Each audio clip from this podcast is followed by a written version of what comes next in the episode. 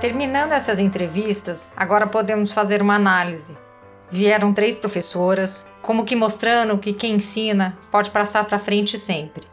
Os dois outros eram estudantes, um de medicina e outro de enfermagem, ambos da área da saúde. Também podemos entender que ainda se pensa muito no voluntariado dentro dessa área. E se junta ao todo a nossa última entrevistada, que alimenta, uma vez por semana, vulneráveis da região da Santa Cecília. Tudo isso nos mostra que o engajamento está no cuidar. Alguns mais felizes, outros mais realizados, outros dizendo que ambos.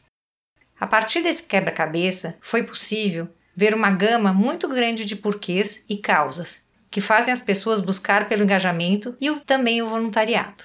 Afinal, ser engajado não é necessariamente ser voluntário. Você pode se engajar de diversas formas e por diversas causas. O que pudemos ver é que se via mais antigamente o engajamento a partir de uma dor própria ou em um próximo, alguém da família, algo talvez como uma doença. E para os que alcançavam a cura, o ser voluntário, por exemplo, era como devolver para o universo um agradecimento, se prometia como um bem maior. E ali estava a pessoa devolvendo, pagando, sendo voluntário, independente de religião. Mas às vezes a religião era um desses gatilhos. Outras pessoas, como nossa contadora de história, já são há tempos um perfil onde fazer o bem, usar do seu tempo livre e de uma habilidade era o porquê inicial, mesmo há 10, 20 anos atrás.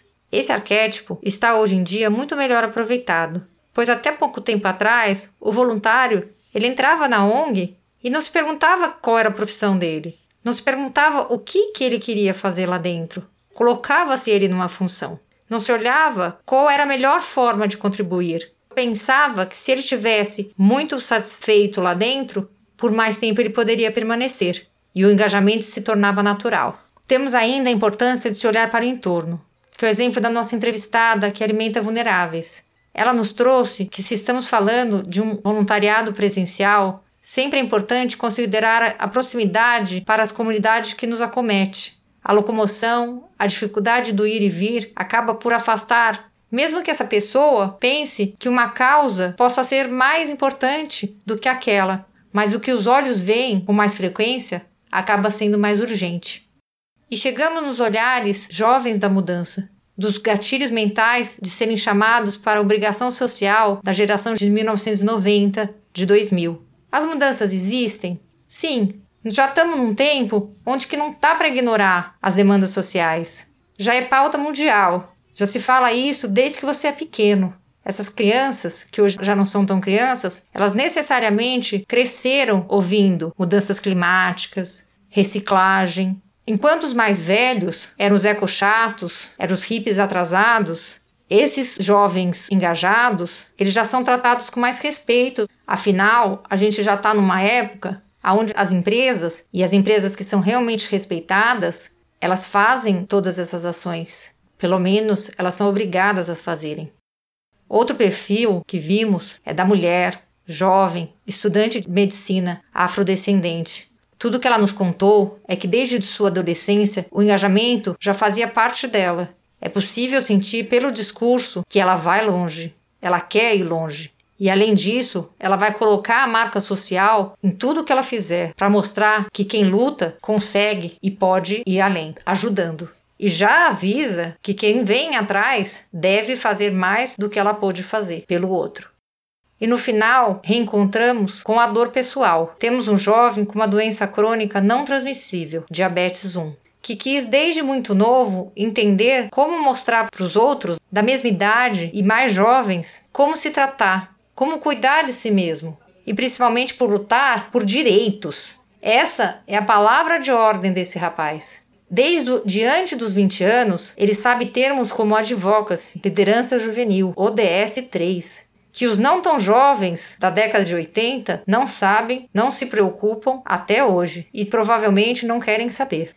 Será que sempre vai ser esse o elo para o engajamento? Será que sempre vai ser necessário ter uma dor em si, como foi a desse rapaz, ou como foi a da nossa voluntária em Reiki, para daí sim conseguir uma ação? Certamente são perguntas para responder. Para as ONGs, pode ficar o pensamento de aproveitar as pessoas que as procuram e fazê-las ficar, Essa é a dura tarefa de manter o engajamento, através de fazê-las felizes e realizadas. E para quem quer e já se interessou por esse universo, se for jovem ou não tão jovem assim, procure onde ir. A causa que realmente pulsa o seu coração. Tem tantas por aí, cada uma delas é importante. Para isso, hoje temos plataformas incríveis que mostram, a partir de um quiz, o seu perfil, para quais causas seria ideal você se encaminhar. E depois disso decidido, pode achar outras plataformas aonde você conhece a ONG, define se vai ser um voluntariado presencial ou digital, que nos dias de hoje cabe bem melhor, e assim partir para o universo do engajamento. Só não deixe de ir. O universo precisa de você. A Mundo Social está aqui uma vez por semana com podcast Descobrindo a Responsabilidade, para dar a todos do terceiro setor visibilidade e para o grande público o conhecimento necessário para que esse mundo seja visto. Ouça-nos sempre. Obrigada!